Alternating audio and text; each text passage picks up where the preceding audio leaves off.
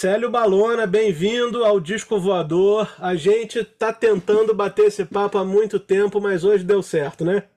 Não, hoje o, o, o Disco Voador conseguiu realmente aterrizar aqui em Belo Horizonte.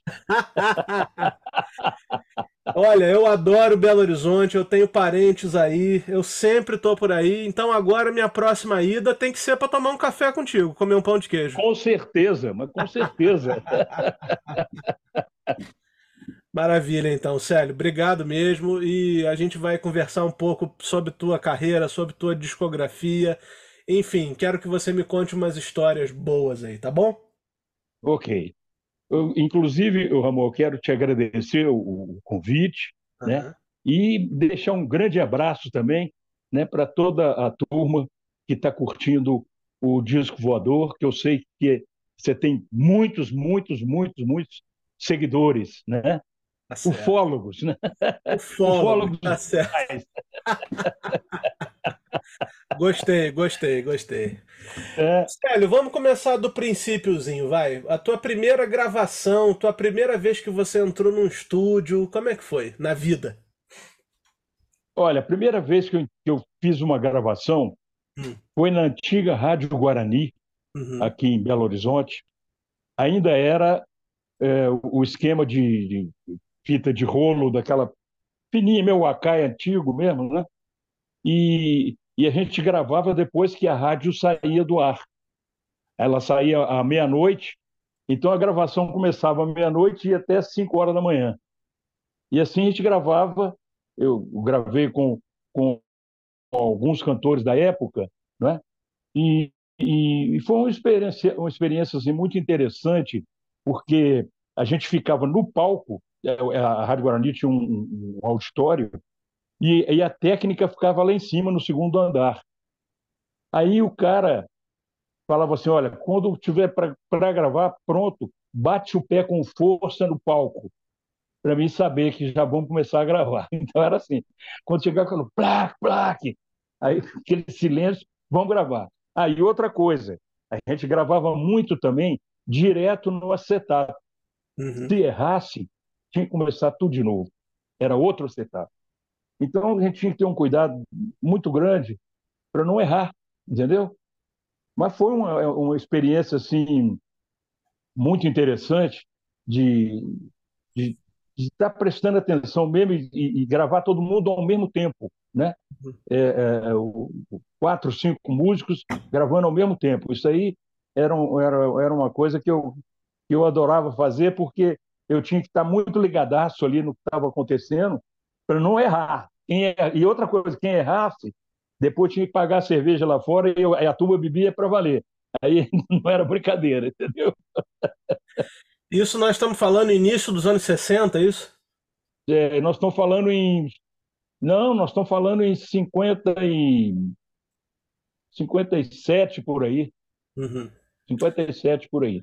Porque é. o teu primeiro disco é de 62, é isso? Música 18 quilômetros? 62. Uhum. É. Era, era, era o, o, o a, a, Belo Horizonte, Minas Gerais não tinha uma gravadora. Uhum. Então, é, três pessoas aqui de Belo Horizonte, o Dirceu Scheibe, o Célio e o, e o, e o Afrânio, resolveram se reunir e fazer uma gravadora. Então, eles fizeram a, Minas Gravações Limitada, que era MGL. E, e, e na época, o, o, o, meu grupo musical tinha um, um, programa na televisão, aqui na TV, antiga TV Itacolomi, então eles resolveram fazer um contrato com a gente para que a gente gravasse um, um LP, né? É, nessa época, a, a rapaziada, o mais velho do grupo tinha 21 anos, então era só uma rapaziada nova e a gente querendo tocar umas outras coisas, sem ser aquelas coisas que o pessoal já estava tocando antes, entendeu? E já quase chegando ali naquela coisa da bossa nova, aquela coisa toda. E, e aí a gente gravou esse primeiro. Uhum. E mais tarde eles passaram o nome para Bemol e Palladium.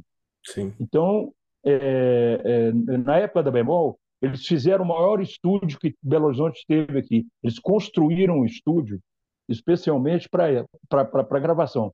Um, um, estúdio enorme, sabe? Grande mesmo. E, e, na época praticamente os artistas todos de Minas Gerais passaram pela Bemol, todos eles, sem, sem exceção.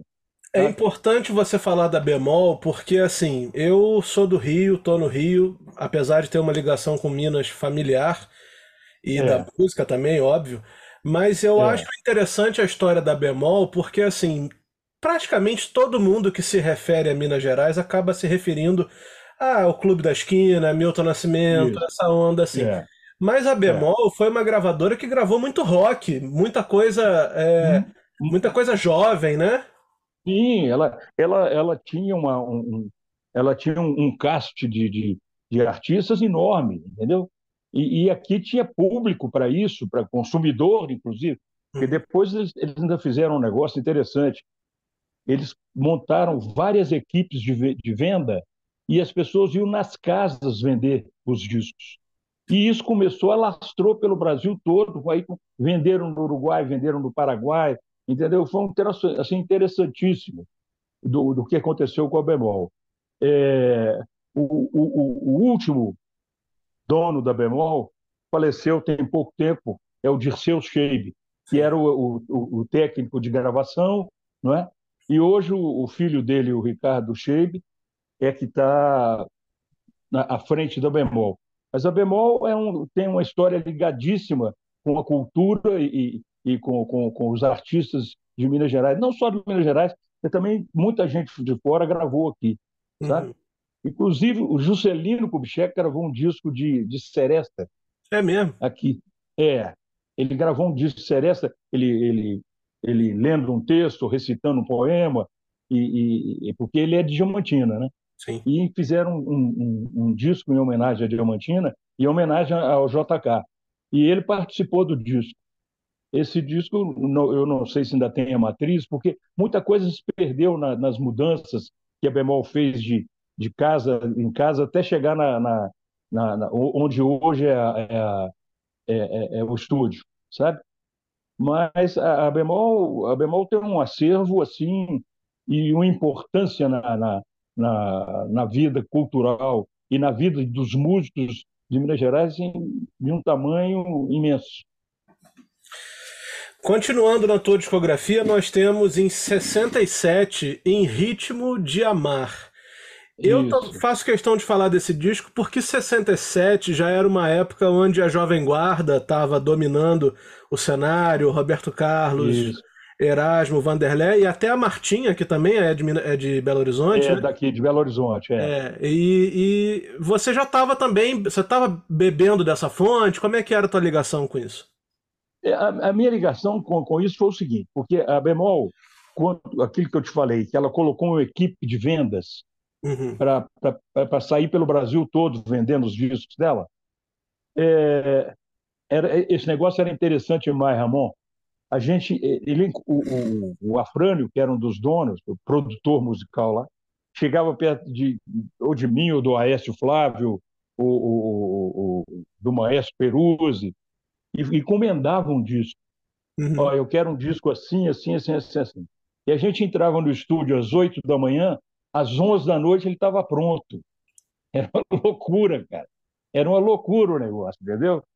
A gente ensaiava bastante para depois entrar, porque naquela época era, o, era você gravava com aquele esquema de, por exemplo, se era a mesa tinha oito, oito pistas, né? A gente gravava sete mixava, punha numa, numa, numa pista só e voltava para colocar o resto do, do arranjo. Entendeu? É um negócio louco. Não podia, outra coisa, não podia errar também não. E a fita, a fita, é, eu, eu lembro de seu é, é, quando tinha algum problema de erro, qualquer coisa, tinha que cortar a fita no lugar certinho, ficar aquele negócio. Aí cortava ali e emendava Pronto, deu tudo certo. Mas a gente gravava é, é, não só esse, o, o, o, Ritmo de Amar, mas o, os outros discos que eu gravei. Os, o, Garota de Ipanema e, e o Balão é o Sucesso, não porque a gente foi para São Paulo para gravar lá. Tem esse aqui. No... É, aí a gente fez esse aí, exatamente, isso aí, aí, aí ele aí. esse disco a gente gravou em São Paulo, não é? A gente foi para um estúdio em São Paulo, a gente gravou com tempo, três dias para gravar o disco, não é? E, e, o primeiro, que é o Música 18 Quilates, que foi gravado também em, em, São Paulo, a gente gravou em São Paulo, e, e teve um, uma, uma, coisa muito interessante, sabe, Ramon? É, nessa época, 1962, os jingles eh, de, de, de, propaganda eram muito criativos. Tinha, tinha, tinha a música era aqui era, era música chicletes, colava uhum. no, no, no, ouvido que não saía do, do, do, ouvido de ninguém. Então o que, que eu resolvi? Eu resolvi fazer um, um, um pupurri de, de, de jingles uhum. de sucesso e coloquei o nome de jingle tchá tchá tchá. O que acontece? Cara, o negócio virou um, um, uma loucura, porque onde a gente ia tocar, quando tocava o jingle tchá tchá tchá, aí já começava, vou comprando tchá tchá tchá, casas da banha, pararara, vargue, vargue, vargue, melhorar, melhorar, é melhor e não faz mal. Isso tudo em, em tchá tchá tchá, porque estava estourado na época o ritmo, esse ritmo cubano, né? Então foi um sucesso enorme, até hoje, cara, até hoje. Eu encontro com pessoas que falam assim, cara, não esqueço aquele jingle tchá tchá, a gente dançando lá no iate. Eu falei, pois é, eu também gosto muito daquilo, aquilo foi uma lembrança muito, muito grata que eu tenho na minha vida. Foi dessa época, não é?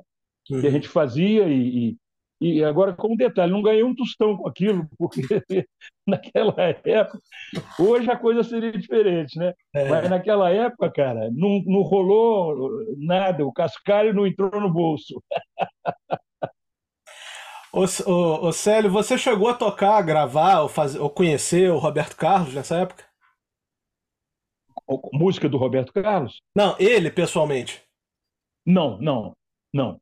ele, fez, fez shows aqui, vários shows aqui em Belo Horizonte, mas eu nunca tive contato é, é, para gravar com ele, não. Nunca. Nunca tive. Entendi. Nesse, nessa época também você lançou um compacto que acabou 50 anos depois virando uma, uma preciosidade aí entre os, os colecionadores, que é o compacto que tem de um lado o tema do Batman e do outro lado o tema do ônibus, né? Queria que você me contasse a história desse, dessas músicas. Ah, essa história é, é, é super interessante, cara. É, o, o, eu tenho é, dois filhos homens, tem três filhos, tem, tem uma menina também, uma, uma moça. É, e os meus dois filhos adoravam as aventuras do Batman.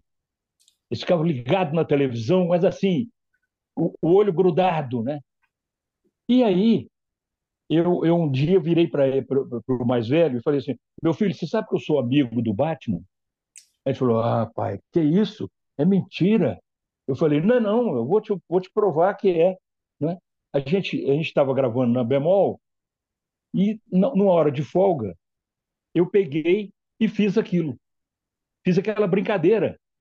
Aí o Afrânio viu, o Afrânio falou assim: vamos fazer um compacto, esse negócio vai ser um, vai ser um sucesso. Não vendeu um. Não vendeu um. Ninguém comprou aquele negócio. Aí, cara, aí eu, quando eu cheguei em casa e, e mostrei para eles, arregalaram os olhos, sabe? Falando, te falei que eu sou amigo dele aí, ó. Aí, ó. Tá vendo? Ó? Gravei o disco dele, deixou eu gravar o disco dele. Aí esse cara, apavorado com aquele. O papai é amigo mesmo do, do Batman, né? Passaram-se 50 anos. Eu estou aqui, quieto aqui em, Bel, em, em Belzonte, estou né? quieto aqui. A minha irmã mora aí no Rio, me ligou e falou: Célio, você já viu, você está na, na capa do caderno de cultura do Globo. Eu não estou sabendo isso, não. O que, que foi? Aí vem esse negócio, a era de, da, da música psicodélica no Brasil. Eu nunca fiz música psicodélica, cara. Eu nunca fui psicodélico.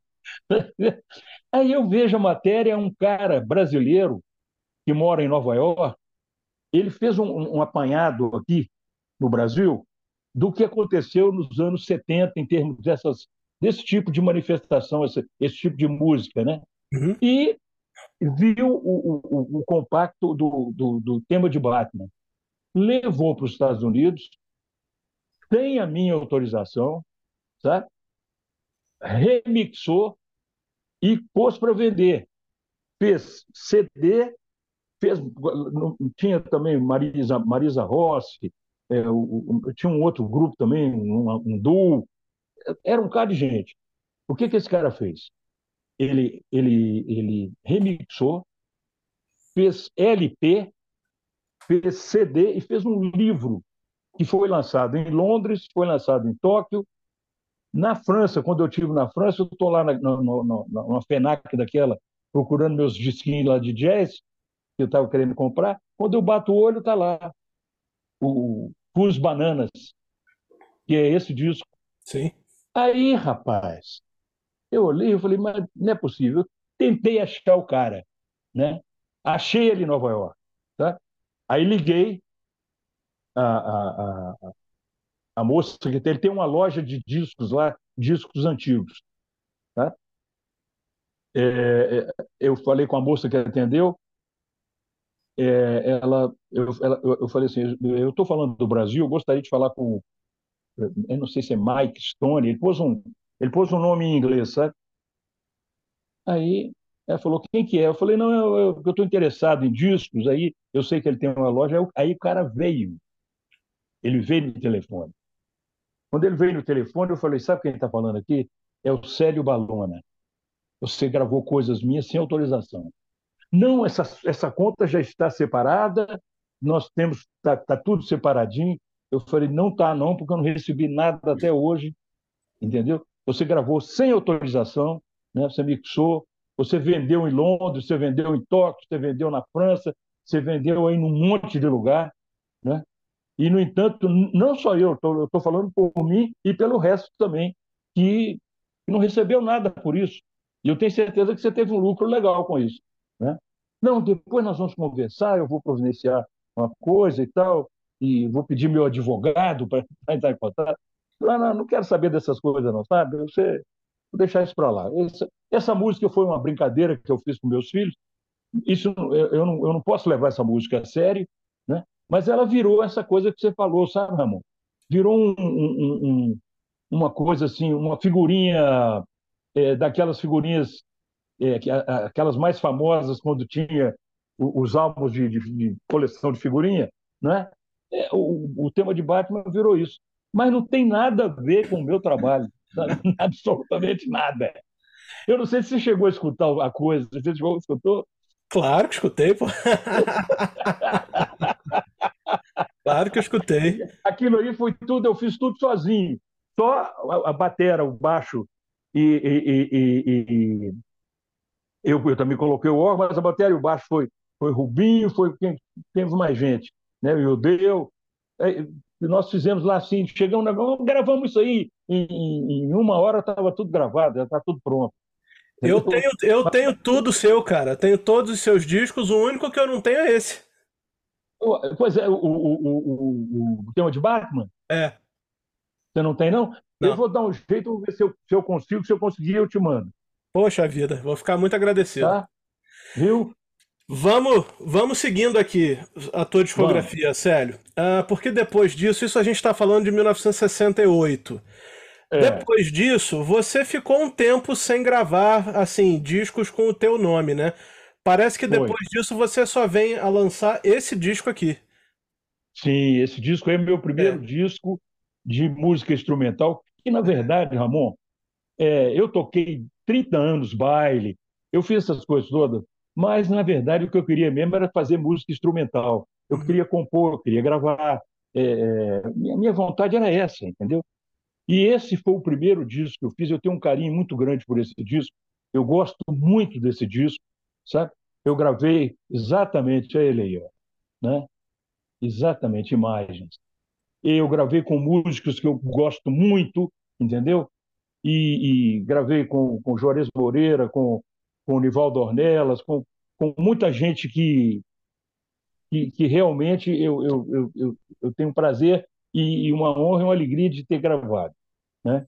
No, nos outros do, do nosso grupo de, de, de, de, baile, na época, quem, quem participava era o Wagner Tiso, o Nivaldo Ornelas, o Elvis Vilela, o Celinho, que tocou com o Ed Lincoln um bom tempo, e, e foi uma época assim de ouro.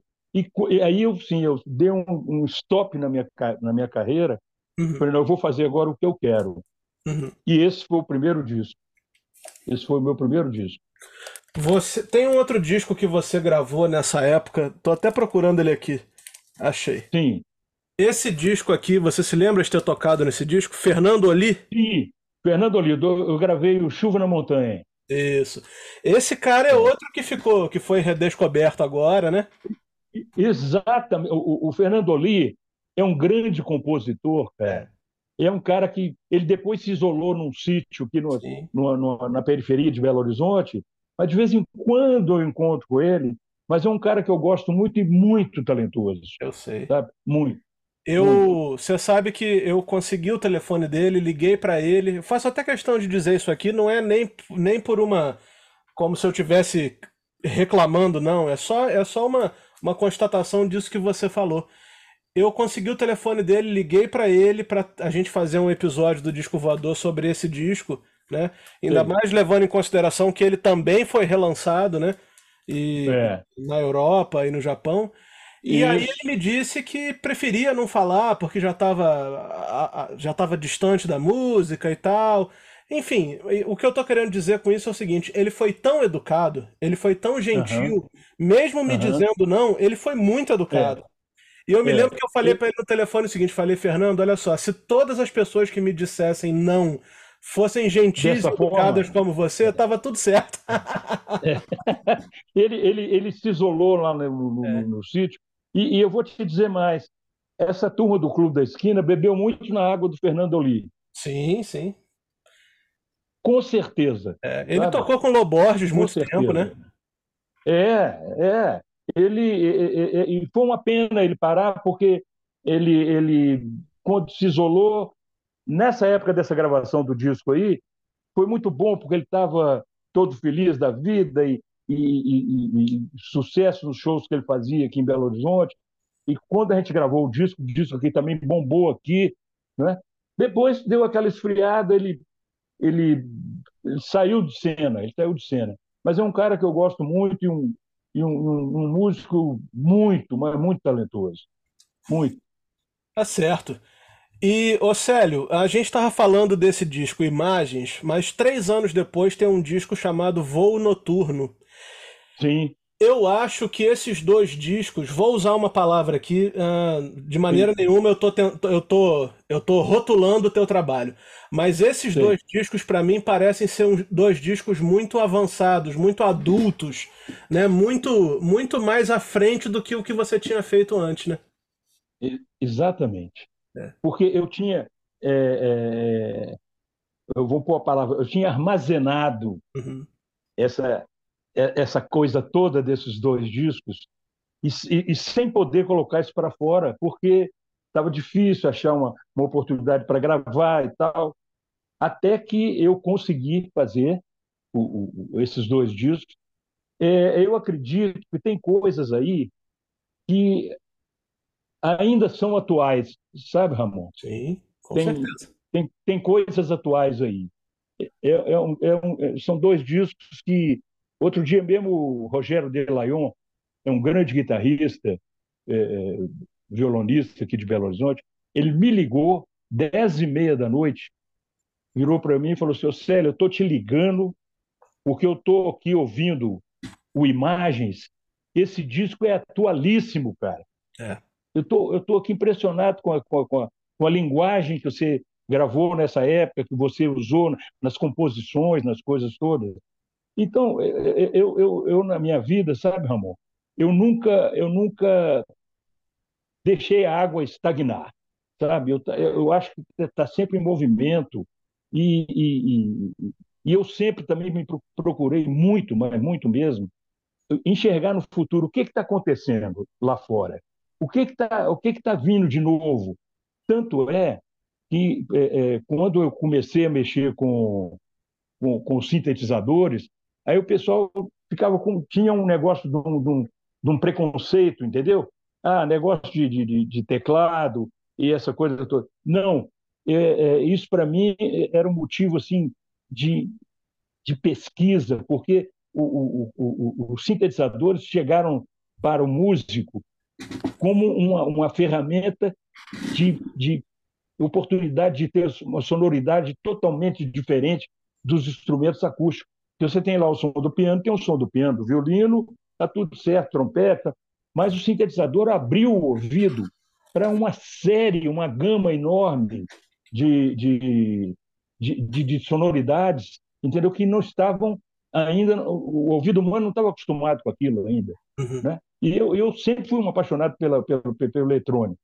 Eu sempre, sempre. Eu, eu, eu, eu te digo, é, é, é, é essa, essa, essa mistura que o eletrônico te pro, proporciona é, um, é, um, é uma coisa muito rica. Eu, eu morei 10 anos em Florianópolis, sabe? E nessa época eu, eu, eu conheci um, um DJ lá em Floripa, que na verdade é um DJ músico. O cara ele, ele, ele usa ele usa as picapes como como se ele usa um instrumento musical, tá? É, eu eu me entendi muito bem com ele e eu fiz lá uma banda que eu que eu tenho até hoje, não com os músicos lá de Floripa, mas aqui em Belo Horizonte eu consegui refazer, chamada BR Groove. BR Groove é uma banda de música eletrônica, é uma, é, é uma banda de música brasileira com pitadas de jazz e tempero cubano. Uhum. Entendeu? É isso que é o BR Groove. É, são dois, dois grandes cantores, guitarrista e baixista e pianista, e tem aqui o Jaiminho Silva e o Cadu Viana, mais o Serginho Silva, que é um grande percussionista, e o teclado. Então eu misturo o eletrônico com, com, com, com, com, o acústico, e o resultado é muito, mas muito bom. Eu gosto muito. Certo? É lógico, você tem que fazer na base da homeopatia. Se der demais, mata o paciente. Se der de menos, não cura. E Célio, me... a gente tem mais duas perguntas aqui para encerrar o nosso papo. Já estamos aqui quase 40 minutos. Você vê como é que a gente está se divertindo, nem sentiu passar, né? A primeira delas é a seguinte: é, você me falou sobre o tema de Batman, mas você não me contou sobre o outro lado do compacto, o tema do ônibus. Ah, o tema do ônibus é o seguinte: é. nós fizemos um negócio lá, né? Aí ficou pronto aquilo, mas, mas o, o, a Fran, não, mas nós temos que fazer o compacto. Aí não tinha uma música para colocar do, do outro lado. E o Dino, Dino Grande, que, que tocava saxofone com a gente, Aí ele falou assim: ah, vamos fazer um negócio aqui agora. Aí, aí nós começamos a tocar e pá, pá, pá, vamos gravar, vamos, vamos gravar, vamos embora. Aí gravamos e colocamos o, o tema de ônibus para ser o lado B do, do negócio, entendeu? Então, esse, esse, esse compacto do, do, do, do tema de Batman, isso aí é, isso é uma aventura, uma aventura aeroespacial. Tá certo. E, e Célio, e hoje em dia, quais são, o que, que você está preparando? O que, que tem por aí? O que está acontecendo na tua carreira? Olha, eu, eu tenho um trabalho é, de 2000, 2006, uhum. é, chamado Projeto Brasil. Uhum. Era, é, é, é, é um trabalho que nós temos, eu, de acordeon, o Clóvis Aguiar, de, de piano acústico, e o Milton Ramos, de, de piano acústico também. E ó, o Milton Ramos, de contrabaixo acústico. É um trio, a gente gravou a gente gravou um disco chamado é, é, de Antônio Carlos Jobim e Zequete, só com, com o filé mignon da, da, da, da, da, da música brasileira. E usamos para isso também uma orquestra de, de câmara, e aí a coisa ficou bonita, porque tivemos o apoio de cordas, e além disso, depois um DVD que a gente usou, é, é, o, o, balé também da, da, da Lelena Lucas, que é da escola do Grupo Corpo, ela é professora lá. Então, o, o, o trabalho com, com o Projeto Brasil, eu vou, eu vou te prometer eu vou ver se mando para você, eu vou ver se eu consigo aqui, o, o, DVD que a gente gravou com, com o Projeto Brasil, mais a, mais a orquestra de câmara e mais o balé. Maravilha. Isso eu te prometo. Obrigado. Tá? E, e, tem um trabalho também é, de duo com dois grandes pianistas. Um é o Túlio Mourão. Sim, claro. Você conhece? Claro. Túlio, grande, grande Túlio, tocou com os Mutantes. Sim. O, o, e o Túlio, o Túlio é um grande pianista, um grande músico. E a gente tem um trabalho de duo. E eu tenho um trabalho de duo também com o Cristiano Caldas, que é um músico novo e, despontou aqui em Belo Horizonte. Hoje é o cara, todo mundo quer tocar com o Chris, com o Caldas, porque é, é, é, é uma maravilha. É céu de brigadeiro, entendeu? É aquela coisa maravilha de você tocar. Tenho esse trabalho e o trabalho com, com a BR Groove.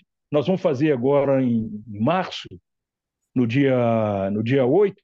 Quem sabe você está aqui em Belo Horizonte? Dia 8 de março, no Clube de Jazz do Café com Letras. Nós vamos fazer lá o BR Groove. Música eletrônica e misturado com, com, com, a, com acústica, né? Vai tocar o então, tema do Batman?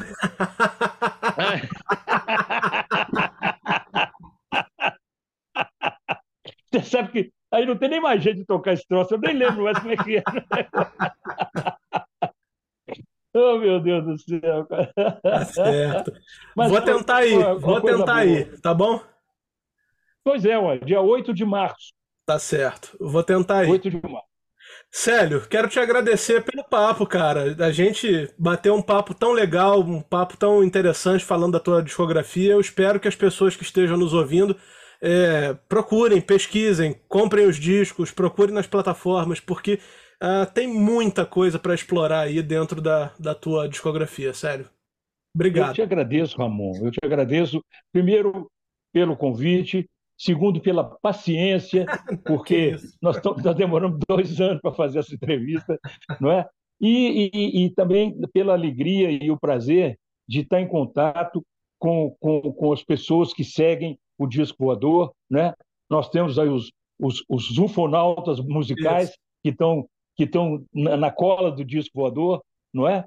E, e, e eu, eu, eu, é uma coisa que também eu vou te falar, eu sou um cara que eu sou um aficionado do, dos UFOs. Eu Olha. gosto muito desse assunto, entendeu? E principalmente se ele deixa um rastro de música, aí então que ninguém segura. Então você está em casa. Já estamos em casa, tá certo. Te agradeço muito, viu, Ramon? Muito obrigado. Um grande abraço para você e para toda a turma do Disco Voador.